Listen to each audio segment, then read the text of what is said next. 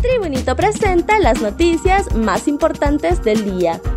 A continuación, le brindamos las cinco noticias más relevantes de este miércoles 9 de marzo del 2022. COET presenta las proyecciones del petróleo crudo y su impacto en los combustibles de Honduras. El Consejo Hondureño de la Empresa Privada presentó este martes un informe de proyecciones del petróleo crudo y su impacto en los combustibles de Honduras, el informe indica que las sanciones contra Rusia por el conflicto con Ucrania han causado disrupciones en el comercio del petróleo durante las semanas anteriores, con muchos compradores evitando los barriles del segundo mayor exportador de crudo del mundo, incluso cuando las exportaciones de energía han estado exentas de las medidas occidentales. Los precios del petróleo han alcanzado su nivel más alto desde el 2014 tras la invasión y después de que los aliados occidentales hayan impuesto sanciones a Rusia como el bloqueo de algunos bancos rusos del principal sistema de pagos global, el SWIFT, agregó el documento.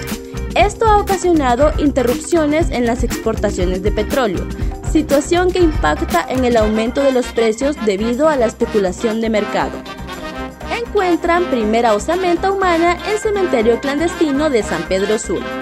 Una osamenta humana, vestimentas y otros indicios soterrados son los primeros hallazgos hechos por el Ministerio Público en un cementerio clandestino localizado en San Pedro Sur. Desde ayer, la Fiscalía Especial de Delitos contra la Vida, la Dirección de Medicina Forense y la Agencia Técnica de Investigación Criminal efectúan una masiva búsqueda de cuerpos en un sector de la colonia Flor de Cuba de la Ribera Hernández. Del sitio se tiene información que ha sido destino para enterrar cadáveres procedentes de asesinatos y mediante el empleo de técnicas especiales de antropología y arqueología forense se ha dado, las se ha dado con las primeras osamentas o fosas las diligencias de investigación y las prácticas de exhumación cadavérica continuarán durante la semana y hasta el momento los patólogos forenses y expertos en identificación humana trabajan en diferentes puntos de los predios que habrían utilizado estructuras criminales después de cometer actos de sicariato. Con tecnología de punta, los departamentos de delito contra la vida y procesamiento de la escena del crimen de la ATIC pretenden detectar otras áreas que se van marcando cuadrante a cuadrante. Una vez concluido con el trabajo de búsqueda, las pericias se orientan a determinar con exactitud la identidad de la víctima y avanzar con el proceso con el procesamiento de los responsables de los crímenes. Estas técnicas también comprenderán análisis antropológicos y estudios de ADN para obtener la certeza de un 99.9% respecto a la identificación y contar posteriormente con supuestos familiares. Casa Bianca denuncia uso bárbaro de la fuerza tras bombardeo a hospital en Ucrania. La Casa Blanca denunció este miércoles el uso bárbaro de la fuerza contra civiles después de que un hospital pediátrico fuera alcanzado por un bombardeo ruso en la ciudad de Mariupol, en el sur de Ucrania. Es atroz ver el uso bárbaro de la fuerza militar contra civiles inocentes en un país soberano, afirmó la portavoz de la Casa Blanca, Jen Psaki. En rueda de prensa, 17 adultos resultaron heridos en este bombardeo, según un funcionario ucraniano. Julissa Villanueva asegura que el expresidente Hernández tiene sus alimentos y un cuarto digno donde reposar. La viceministra de Seguridad, Julissa Villanueva, confirmó este miércoles que el expresidente Juan Orlando Hernández tiene hipertensión arterial controlada, que no afecta órganos sistemáticos y está bien manejada. Yo he constatado personalmente junto al general Savillón de que el expresidente Juan Orlando Hernández se encuentra en las condiciones que no vulnere sus derechos humanos y haya dignidad en el lugar, dijo la encargada de la seguridad del exmandatario. Aseguró que hemos estado en contacto con su médico de cabecera.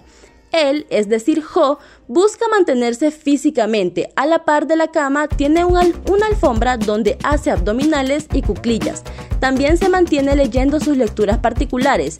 Él actualmente no cursa una enfermedad terminal o que no se pueda manejar ambulatoriamente desde el lugar donde se encuentra.